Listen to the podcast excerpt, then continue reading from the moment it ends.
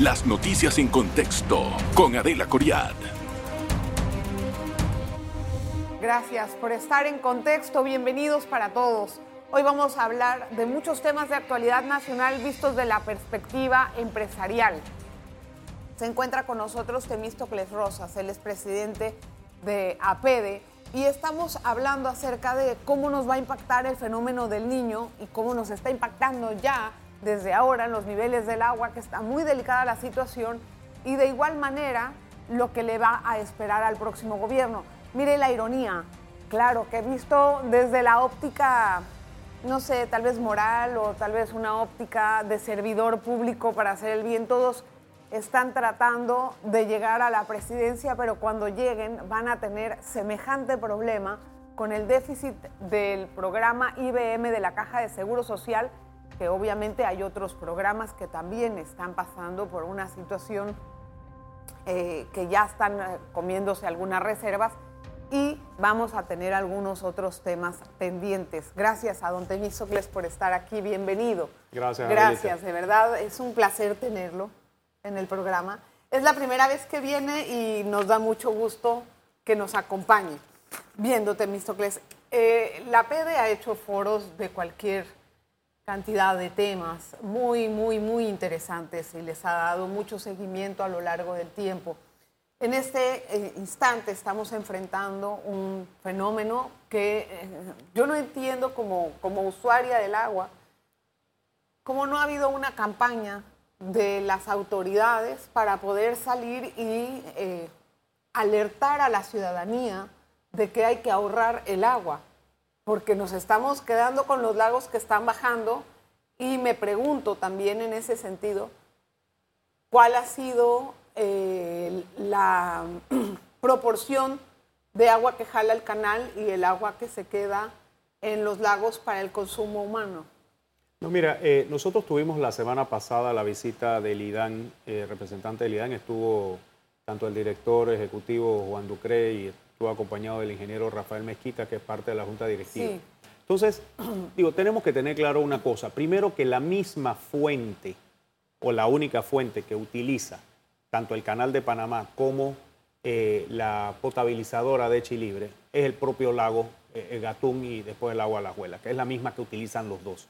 Por lo tanto, tiene que haber algún nivel de eh, acuerdo entre ambas entidades para que esa reserva de agua tenga la prioridad de suministrar el agua a la ciudad de Panamá, que es, la que consumimos, pero también que exista para el funcionamiento del canal.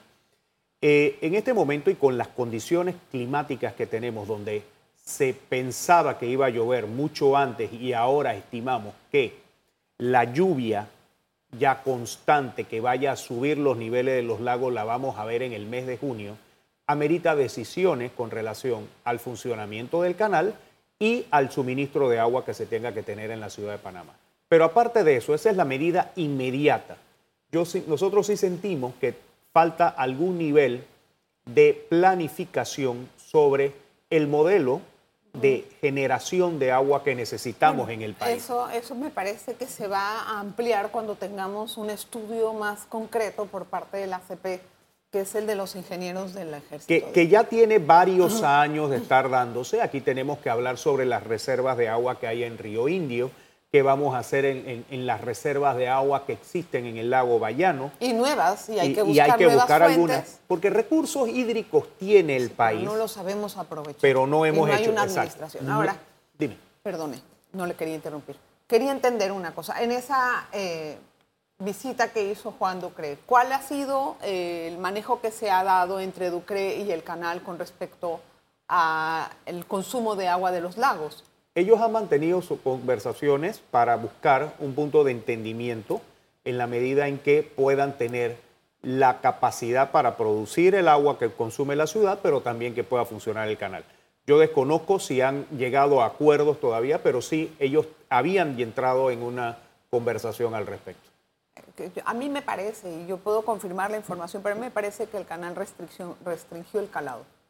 Eh, creo que lo he visto. Y, también he escuchado de que ahora están aprovechando dos esclusajes cuando se puede, perdón, dos barcos en el mismo esclusaje. Esos, esas maniobras que hace el canal cuando eh, suceden estas cosas. El problema es que no nos habíamos enfrentado a un fenómeno, bueno, tal vez en esta fecha, no un fenómeno tan largo. ¿Qué, qué pasará con la generación eléctrica y cómo afectará tal vez a los negocios? ¿Han hablado ustedes con el sector energético para saber si la matriz está bien cubierta o se van a alzar los, los costos? Es que cuando hablamos del tema de agua no estamos hablando y, y de caída de agua, no estamos hablando únicamente de agua de consumo humano del Canal de Panamá, también estamos hablando de energía. Por eso. En el foro de APD de energía que sostuvimos el pasado martes, se habló sobre la capacidad que podemos de seguir produciendo energía a través de nuestras hidroeléctricas. Esto va a estar muy ligado a esa capacidad de lluvia y la capacidad de reserva de agua que se puedan generar en los ríos donde están. Y que efectivamente están disminuyéndose. Por eso el modelo energético también tiene que incluir otras fuentes de energía, porque frente a los eventos climáticos que tenemos sobre la caída de agua, no vamos a tener la capacidad de seguir produciendo toda nuestra energía con una base hídrica. Y las energías renovables, una gran parte. que es una gran parte, pero la eólica, la de gas natural y otras alternas que se están ingresando, tienen que ser también parte de este modelo de generación. La de gas tenemos una oferta bastantísimo amplia, muy amplia. La eólica no sé los vientos en esta, no, sé mucho de si ya hay vientos o no hay vientos en eso, me, declaro muy ignorante en el tema. Pero por supuesto que la matriz debe de diversificarse lo más posible y de modernizarse, Temístocles porque lo que sí hemos visto es que hemos continuado con las mismas infraestructuras y yo lo que tengo entendido es que no se ha hecho una modernización del sector de transmisión o, el, o de la ley de energía. ¿Cuál es la propuesta de APED? Ustedes acaban de nosotros, salir de nosotros lo que hemos planteado es que tiene que revisarse el modelo energético. Primero, para que sea la empresa privada el líder de ese tipo de inversiones. O sea, esto no puede seguir o, o debe basarse en un modelo estatal el Estado ha reservado la transmisión como parte del modelo energético, sin embargo, ha sido muy reactivo y muy retrasado en las inversiones que tiene que llevar para garantizar. Hablando, y, recordaremos un poquito la, la, cuarta línea, la línea paralela, pues la cuarta línea, que lleva años en, planificación. Y, en planificación y ejecución y todavía no hemos estado. Y eso impide porque nuestras áreas de generación de energía están lejanas a los puntos de consumo. Entonces, esto tiene que tener un nivel de transmisión seguro y que garantice pues, que la energía llega a donde debe llegar. El gobierno, ¿qué tanto caso les hace a los foros que ustedes hacen? Mira, ahí tuvimos la, participación del secretario de Energía. También eh, mantenemos siempre conversaciones con el director de la CEP, eh, Armando Fuentes. Nosotros enviamos nuestras recomendaciones. Nosotros ¿Y lo que sí. ¿Y de ahí qué pasa? O sea, porque los foros son interesantes, son menos, participan los entes del Estado, pero de ahí a la acción, ¿qué tanta vinculación hay? Mira, siempre es bueno indicar lo que está bien, indicar lo que se puede mejorar, indicar lo que no está bien. Y las autoridades tienen que tomar conciencia de que aquellas recomendaciones de tu sector privado, de tu sector productivo, deben ser atendidas. No lo hacen quizás en el tiempo que uno quisiera, pero tienen que tomar ese contacto. Nuestra responsabilidad como sector privado es indicar, advertir y señalar esas cosas que son importantes. Eso es lo que me llama la atención, porque se hacen todas estas recomendaciones, hay tal vez buenas ideas, hay otras ideas que merecen una discusión más amplia, pero de ahí a que lleguen a una ejecución, uno dice, bueno, ¿para qué tanto foro? Temístocles, vamos a hacer una pausa, vamos a regresar enseguida con nuestro invitado y conocer algunos otros temas de la actualidad nacional que requieren más análisis.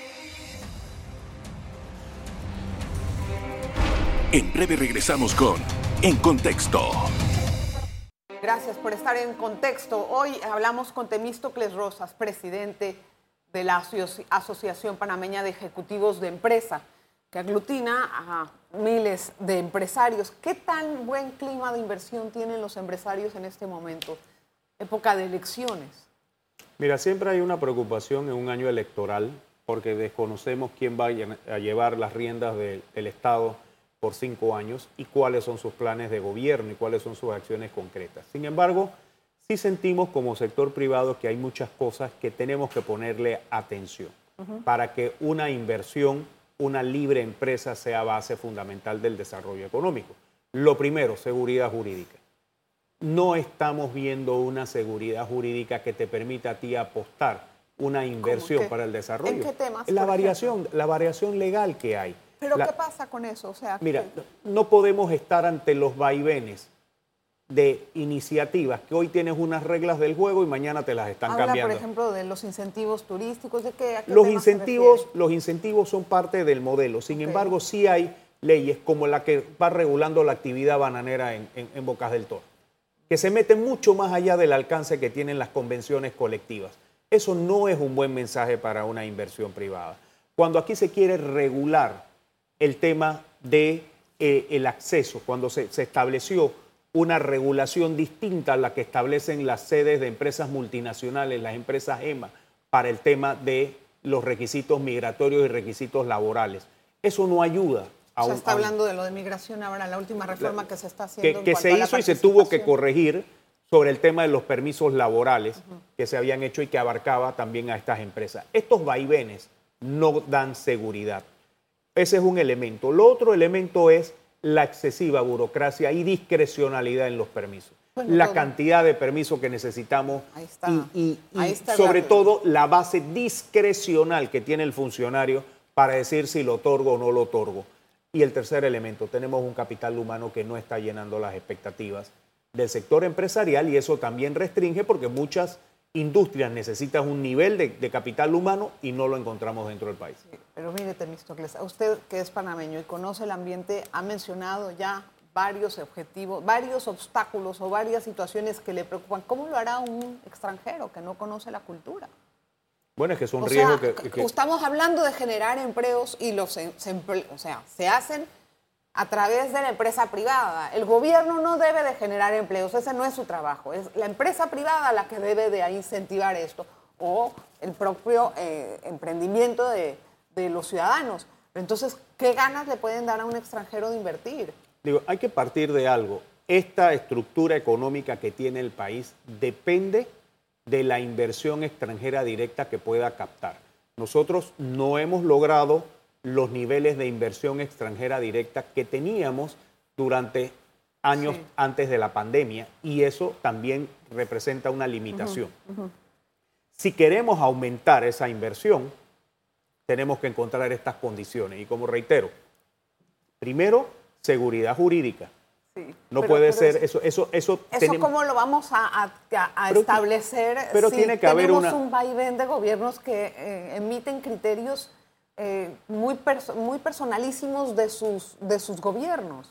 Es que ahí es donde tiene que haber una base política sobre la que estamos fundamentando nuestro desarrollo económico y nuestro Estado. No podemos estar pensando en libre empresa, desarrollo económico con regulaciones y por eso hablamos de libertad, la fase que tiene que haber para que exista iniciativa y no nos encomendemos meramente a la, a la gran empresa los empresarios pequeños que se les cambian, que me pones un permiso ¿Por qué que no, ¿Por qué no hacemos eso en una manera, de una manera en que no puede estar sujeto a esos vaivenos y se convierta tal vez en una ley más respetada? Claro que siempre hay modificaciones. hay una ley de estabilidad jurídica de las inversiones, pero, eso en la realidad tiene algunas carencias. pero en realidad que se cumplan ese es otro boleto. ¿Cuál es el perfil de la persona que debería de gobernarnos en los próximos cinco años? Mira, yo lo que primero pienso que debe ser una persona con una visión a largo plazo, un estadista, no una persona de cinco años, que vaya eh, encaminada a establecer un modelo que garantice sobre todo la capacidad de crecimiento social de la población panameña. No hemos sido asertivos en estas políticas de Estado para que más personas puedan acceder. Riqueza hay, eh, viendo los niveles de Producto Interno Bruto, crecimiento sí lo hay, son altos, mucho más que las regiones eh, eh, que tenemos, pero necesitamos trabajar. Necesitamos alguien que no esté pensando en los intereses personales de ellos y de sus partidos y de sus allegados. Pero ahí es donde tengo, tengo que hablarte de varias cosas. Primero, sí tenemos que hablar de una reforma del Estado que pasaría por una reforma constitucional. Creo que hay elementos de institucionalidad que requieren ser revisados y modificados para garantizar mayor estabilidad y mayores capacidades. Un sistema de justicia que sea el árbitro que no sea simplemente una medida de presión, que sea un árbitro y que pueda regular las relaciones entre los particulares, la relación entre el Estado y los particulares. Tenemos que hablar de una estructura mucho más creativa. Aquí hablabas hace un momentito, el Estado no es un empleador, no es un generador de empleo, tiene que facilitar la generación de empleo dentro del sector privado. Y ahora, la pregunta es, eh, esa, es, ese, ese candidato, o sea, está en la palestra, hay algo que pueda darnos esas luces. Que todavía no hemos escuchado de ninguno que va a hacer. Mm. Reconocemos que tenemos problemas y que se quieren resolver. Pero nadie nos dice cómo. lo vamos a hacer es un tema que nos gustaría evaluar. ¿Qué, vamos a, ¿Qué va a pasar? Yo quiero saber en julio de 2024, cuando el nuevo gobierno tome el poder y se dé cuenta que la caja de seguro social que necesita depositar, primero que todo, del, gobierno central una gran cantidad de dinero, no sé cuánto puede ser, cientos de millones, para la caja de seguro social, para evitar que haya un déficit más grande y que no tiene de alguna forma cómo resolverlo en futuras eh, oportunidades. Eso, aparte de algunos otros problemas sociales muy serios que tenemos, ¿qué va a pasar esa vez? Mire, con el tema de la caja de seguro social, Adelita, lo que nosotros hemos planteado es que no se puede postergar la discusión. Es un tema que genera. sí, pero, pero empecemos, empecemos por ver y darnos cuenta con razonamiento técnico de cuál es el problema. Porque sí, tenemos un déficit actuarial. Un déficit actuarial que ya se ha ido comiendo las reservas y que va a ser insuficiente para el pago en el 2024. El tercer actuario no quiere nombrar el tercer actuario y no se va a nombrar. Es una estrategia que también hizo Varela. De dejar, para, de dejar para el 24. Pero ¿qué, ¿qué, eso va a ocasionar? Que ese déficit que puede estar calculado en los cercanos a 900 millones de dólares para el 2024 tengan que salir de los recursos del Estado, del presupuesto general del Estado. Sí, las jubilaciones se van a pagar y el Estado va a tener que pagar, pero el gobierno entrante del 2024-2029 inicia con un compromiso, inicia con una deuda que tiene vencimientos 25, 26, 27 que no han sido pagados en estos últimos años y una presión social muy fuerte. Tengo que hacer la pausa, Temisto, que les vamos a regresar enseguida con más acerca de otros temas de actualidad nacional. Por favor, quédese con nosotros. En breve regresamos con En Contexto por continuar en sintonía. Hablábamos con Temístocles Rosas acerca de la caja de seguro social y del dinero que puede necesitar en algún momento, y esto es en forma eh, pues, de proyección, eh, la caja de seguro social y que debería de venir de alguna, eh, de alguna bolsa estatal, obviamente, del presupuesto. Y estamos hablando de un año electoral, ¿no? que no sabemos con cuánta plata vamos a quedar ahí. No sabemos si, si va a haber ahorros o no va a haber ahorros. Es que es clave ver el presupuesto que se prepara ahora en julio y se aprueba este año para el 24. Tenemos otro problema que es el paso de migrantes por Panamá, migrantes irregulares. Estados Unidos acaba de poner otras nuevas restricciones a la ley de migración, la ha reforzado después del levantamiento del título 42. Y allá, en la frontera, sí se ha bajado el flujo de personas. Lo que no sabemos es que eso no ha impactado en nuestra frontera con Darien. Ustedes como APD, ¿cuál es la visión que ven en eso y cuál es la propuesta que tienen? Yo creo lo primero que tenemos que reconocer que es un problema, el tema de la situación de migrantes, no hemos sido los muy eh, personas o, no hemos atendido y visto la magnitud del problema. Tenemos una situación que tenemos que trabajar con nuestros países vecinos. Nuestras fronteras no pueden estar abiertas y si no hay colaboración entre los países, no vamos a tener una, un freno a esa migración que, que, nos está generando. Ahí estábamos viendo cifras de cuánto está costando la atención de esos migrantes, cuánto está costando en, más que todo el derecho humano que tienen esas personas. Y es un tema que tenemos que ver con mucha más relevancia. La Cancillería panameña en conjunto con nuestras cancillerías de los países vecinos, Colombia, de donde vienen estos, Haití y demás, de donde, donde vienen varias cosas, que tenemos que establecer unas políticas y endurecer las políticas para frenar la migración. ¿Cómo, ¿Cómo, podríamos endurecer las políticas? Bueno, tiene que haber algún nivel de acción para controlar eso dentro, dentro de las fronteras. Si bien es cierto, la frontera panameña entre Colombia y Panamá es abierta por todos lados. Porosa, es un poquito combinado, pero, eso tiene que llegar. No, no, no permitir el paso, dejar, eh, tener restricciones en los puntos de llegada. Quiero entender. Pero es que tiene que haber una política de los dos lados. O sea, no puede ser que Panamá sea la barrera para que no pasen y del otro lado no estamos haciendo algo. Tiene que, haber diálogo. con Colombia y parece que hay un cortocircuito por ahí. Ahí tenemos que influir en ese tema, en ese tema con nuestros países vecinos para que sea una política mucho más general y también en donde Estados Unidos, que pareciese que es el acceso a lo que ellos están buscando, pues también incluya otros elementos que desanimen a gente a hacer esas travesías y, cruzar el istmo panameño. Don Temístocles, se habla mucho de la intervención del Estado, en los, o que hay un Estado débil en algunas cosas, un Estado laxo que no eh, pone mucho, mucho orden ¿no? en, ciertas, en ciertas situaciones, o de la falta de seguridad jurídica, también me lo mencionó.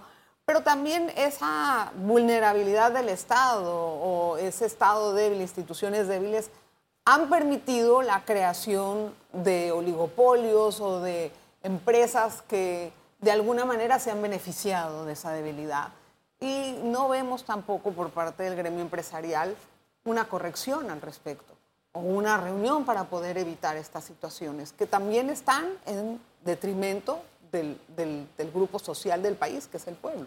Mira, yo ante todo, primero que tenemos que eh, tener claro que tenemos una, una ley sobre libre competencia y donde están establecidos cuáles son las reglas del juego para evitar monopolios para evitar oligopolios Pero ahí Es donde se ¿Dónde está, ¿Dónde ahí está, laxo el ¿Dónde Estado. está la acción bueno, entonces la corrección desde el, desde el gremio no viene, así como hay, el gremio un compromiso, espera, vamos por parte, Adelita.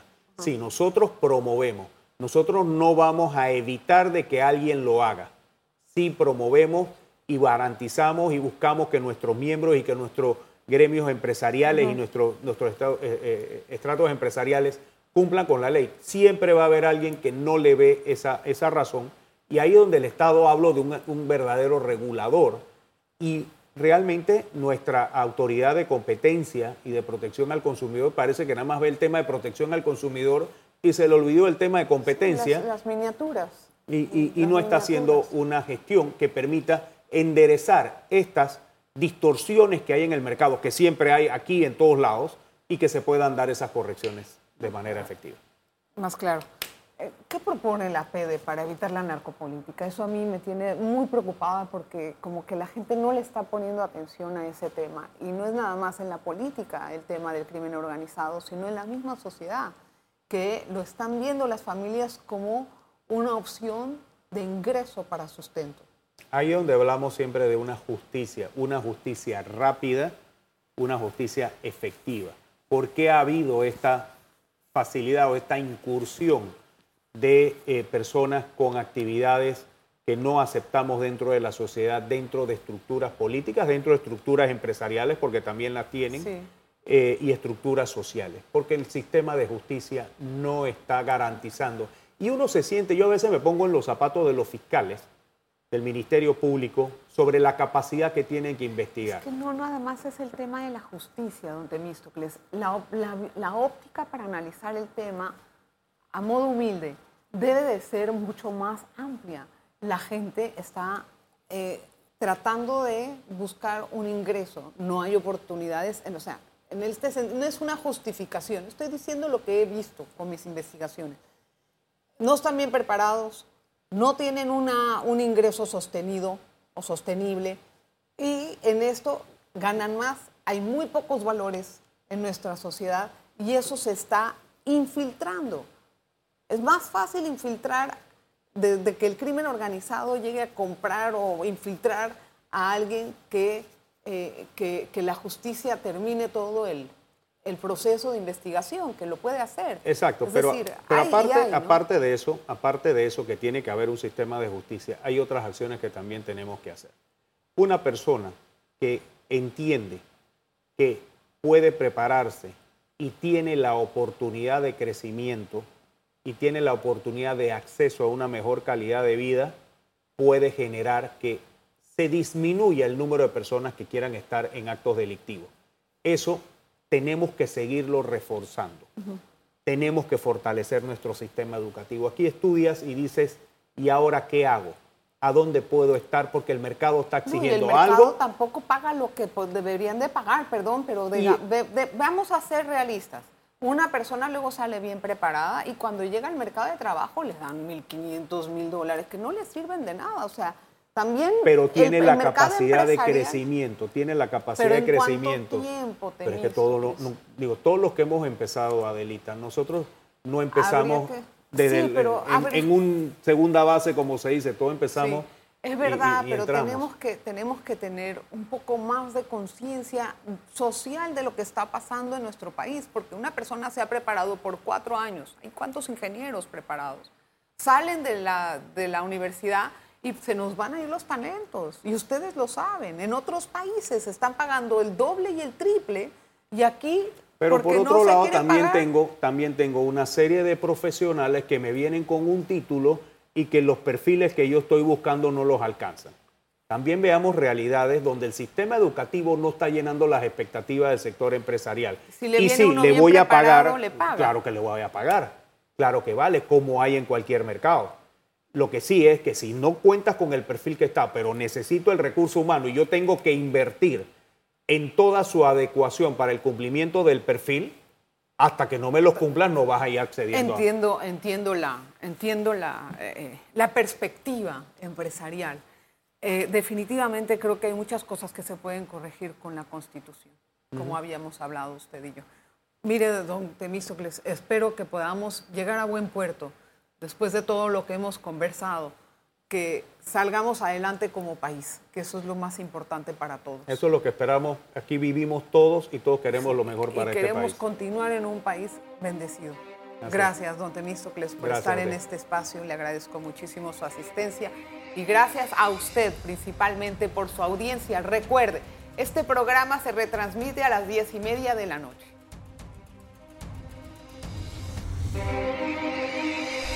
Las noticias en contexto con Adela Coriad. Revive este programa entrando al canal 1 de BOD de Tigo.